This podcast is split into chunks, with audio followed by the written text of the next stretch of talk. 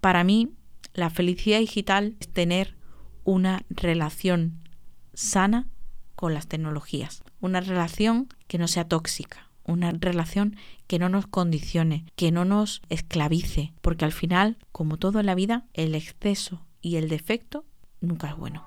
Hola, mi nombre es Miriam Urbano. Estoy encantada de darte la bienvenida a Felicidad Digital, el podcast con el que redescubrir tu relación con las tecnologías. Cada semana te espero aquí con un nuevo episodio para despejar tus dudas e inquietudes y ayudarte a redescubrir tu relación con las tecnologías. Sin demonizarlas ni enviarlas a la hoguera, reconociendo sus virtudes, pero también sus consecuencias. Hace un tiempo, la hiperconexión estuvo a punto de robármelo todo. Hoy quiero ayudarte a que tú recuperes el control. ¿Te vienes? Sube que te llevo. Esta semana, después de haber impartido una formación en el turno de preguntas, me preguntaba una de las asistentes, oye Miriam, esto de felicidad digital, exactamente tú cómo lo definirías? ¿Qué es la felicidad digital? Y ahí caí en la cuenta de que llevamos ya unas semanas hablando y que todavía no te he contado exactamente qué es la felicidad digital.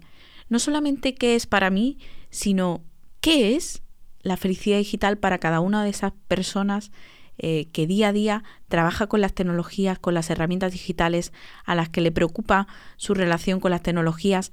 Así que en el episodio de hoy me he propuesto en 10 sencillos puntos explicarte qué es la felicidad digital y cómo puede beneficiar tu vida, nuestra vida.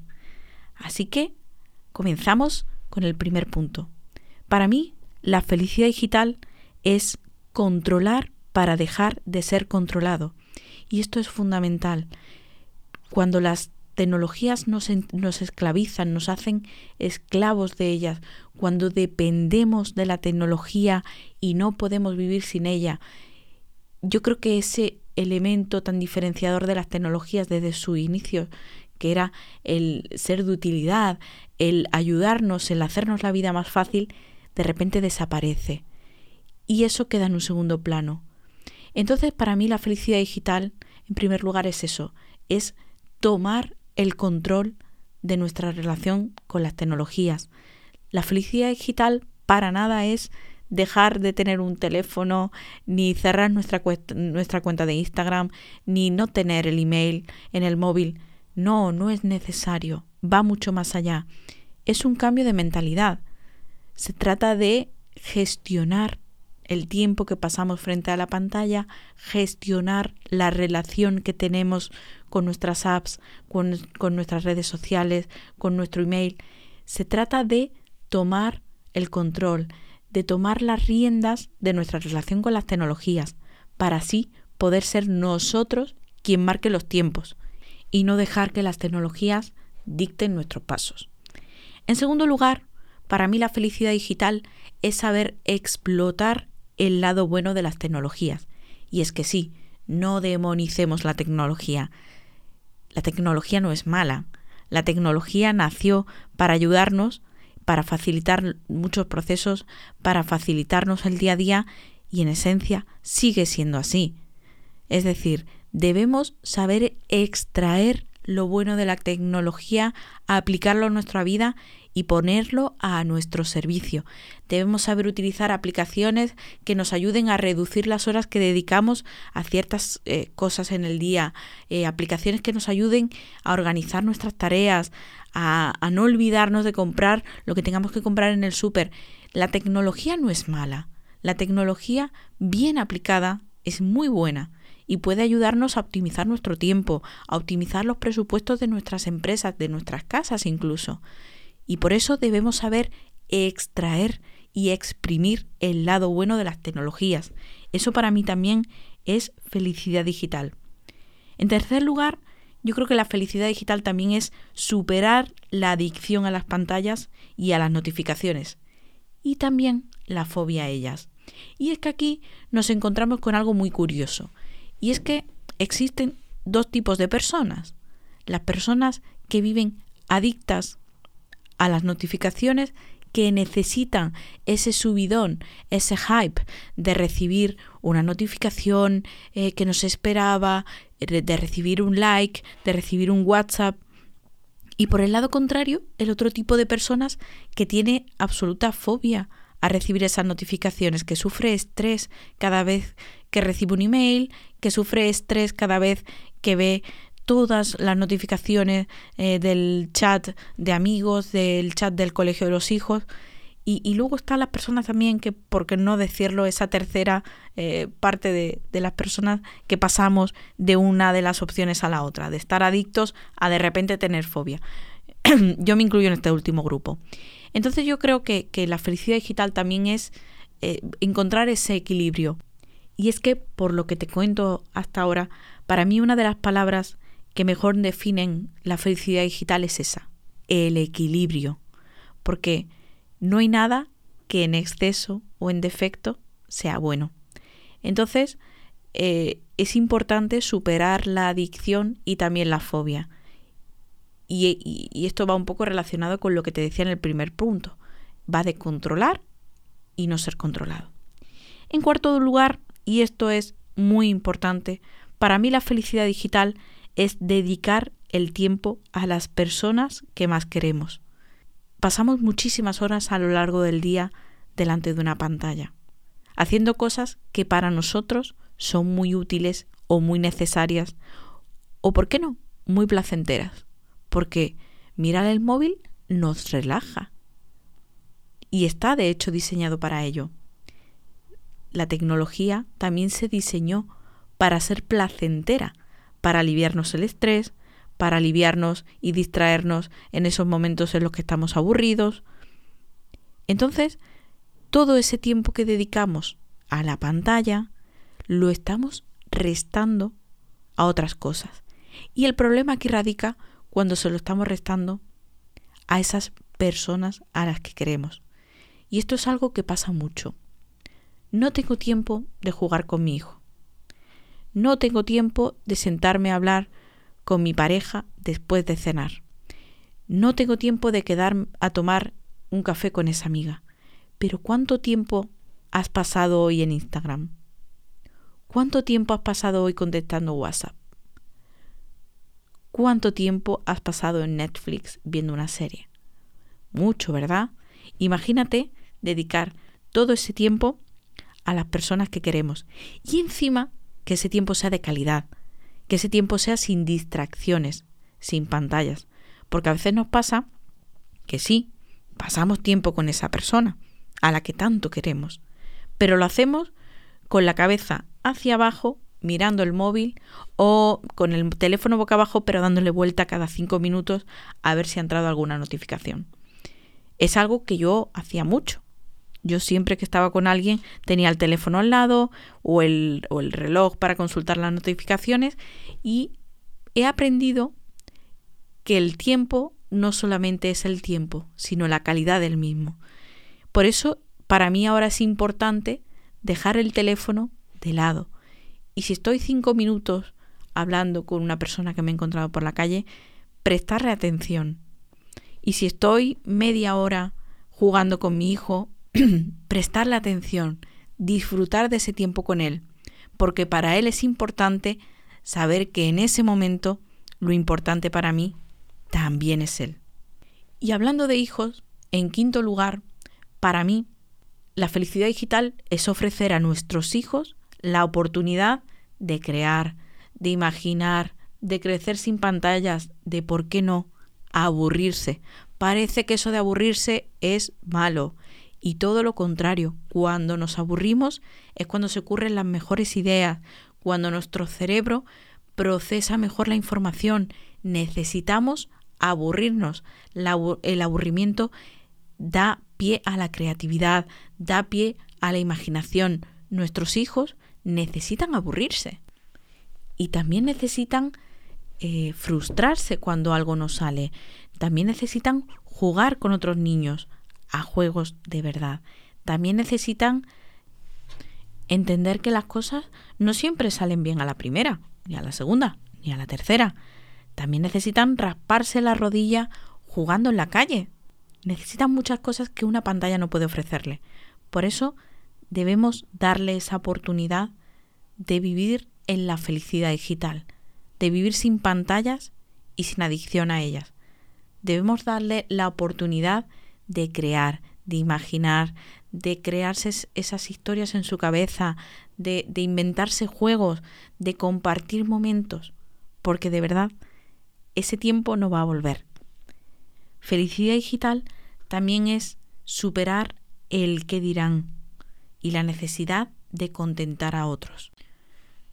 Colgamos contenido en redes sociales no por placer, sino por el placer que nos da que le guste a los demás. Eh, intentamos no hacernos una foto que no nos guste demasiado porque no, no, no porque no nos gusta a nosotros, sino porque no le vaya a gustar a los demás. Intentamos transmitir esa idea de vida perfecta, de ser el mejor, la mejor, de encajar, de ser parte de algo, y no pasa nada por no ser así. No pasa nada por no encajar siempre.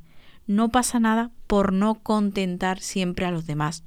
A veces necesitamos contentarnos a nosotros mismos. Y esto nos pasa también mucho con las notificaciones. Y es algo que he observado muchísimo y que a mí misma también me pasaba. Yo recibía un WhatsApp, un email y al momento estaba contestando. Pero vamos, conforme entraba en mi bandeja de entrada, a los dos minutos esa persona tenía respuesta. Aunque me viniese fatal, aunque estuviese en el sofá viendo una película, aunque estuviese leyendo o intentando leer un libro. Mi, cabeza me decía, ¿cómo voy a hacer esperar a esta persona? Porque se va a enfadar, porque si no le contesto ahora, mm, ¿qué va a pensar de mí? Y va a decir que no le contesto. Mi cabeza me hacía pensar que si no contestaba, que si no hacía las cosas en el momento, que si no contentaba a esas personas, estaba, con perdón de la expresión, cagándola. Y luego me di cuenta de que cuando la cagaba era cuando intentaba contentar siempre a todos en lugar de mirar qué necesitaba yo y cómo contentarme a mí y cómo ser feliz yo misma. Por eso la felicidad digital también es eso, es respetarnos, respetar nuestros espacios, respetar nuestra autoestima y no vivir constantemente pensando en el que dirán, en el se va a enfadar, en el complacer, porque de verdad eso genera una carga de estrés abismal. ¿Y qué pasa si alguien se enfada porque no contestamos? No pasa absolutamente nada. Y esto me lleva al séptimo punto y, es algo que está muy relacionado con esto de intentar contentar, de estar siempre complaciendo a los demás, siempre necesitando encajar. Y es algo que le pasa mucho a los adolescentes, que encima tienen una autoestima, suelen tener una autoestima bastante más eh, perjudicada y que necesitan constantemente ser validados por otros, necesitan encajar. Y aquí es importante trabajar ese concepto de felicidad digital.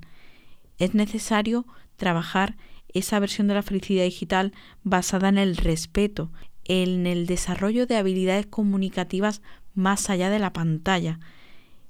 Debemos transmitirles a nuestros adolescentes que no deben estar constantemente preocupados por encajar, que ellos son maravillosos o maravillosas tal y como son y que no necesitan tener un perfil de Instagram con muchísimos seguidores ni estar en todos los grupos de WhatsApp, en todos los araos, para ser personas plenamente felices. No lo necesitan. Y para mí la, la felicidad digital también es eso, es educar a adolescentes y a jóvenes en el respeto y en la autoestima, en un respeto y, y en una autoestima que va mucho más allá de los entornos digitales. En octavo lugar, ya que pasamos tanto tiempo en nuestras empresas, en nuestro trabajo, gestionando nuestros negocios.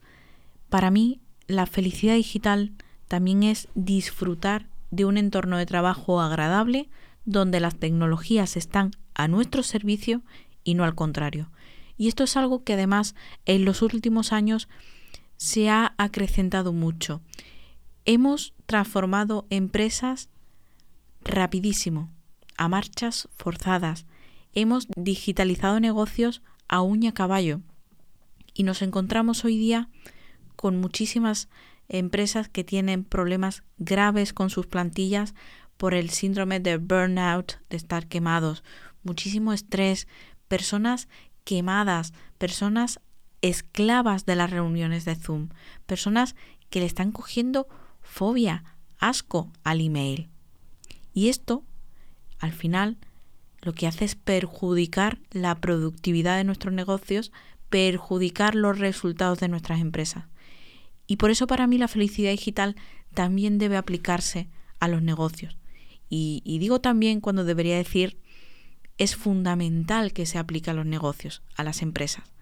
Porque si nuestros empleados tienen una relación sana con las tecnologías, si nosotros en nuestras empresas, desde recursos humanos, desde gerencia, sabemos aplicar estos conceptos de felicidad digital a nuestro modelo empresarial, generaremos un entorno de trabajo muchísimo más agradable, más afable. Tendremos empleados más productivos. Las tecnologías también pasarán a estar al servicio de nuestro negocio y no nuestro negocio al servicio de esas tecnologías. Estableceremos límites y además aplicaremos e implementaremos una transformación digital más coherente, más adaptada a nuestro negocio y sobre todo más eficiente para que de verdad nos sirva y no le sirvamos. Por eso es fundamental que felicidad digital y empresa vayan de la mano. Y nos vamos acercando al final. Llegamos al noveno punto. Y este es uno que a mí particularmente me encanta. Y me encanta ahora, porque hace un tiempo yo hubiese sido absolutamente incapaz de aplicarlo en mi vida. Y para mí la felicidad digital también es el modo avión. Y ya te digo que esto, como te comentaba, es algo que a mí me encanta, que me aporta muchísimo. Hace un tiempo yo hubiese sido absolutamente incapaz de implementarlo. Siempre he sido la típica persona de ir power bank eh, en mano por todos lados para no quedarme sin batería. De hecho, si no tenía cable, me compraba estas power banks que se cargan de forma inalámbrica. O sea, un horror, un horror. Yo no valía para estar en casa con el teléfono apagado. No valía para ver una serie sin el teléfono al lado. No valía para leer un libro sin decir, uy, espera que voy a consultar esta información en el teléfono para ampliar datos. No valía. Pero un día descubrí esto del modo avión y mi vida cambió radicalmente. Y lo suelo practicar los domingos. Los domingos apago el teléfono, lo pongo en modo avión, paso absolutamente de él. Y es algo que me ha aportado, como te decía, muchísimo.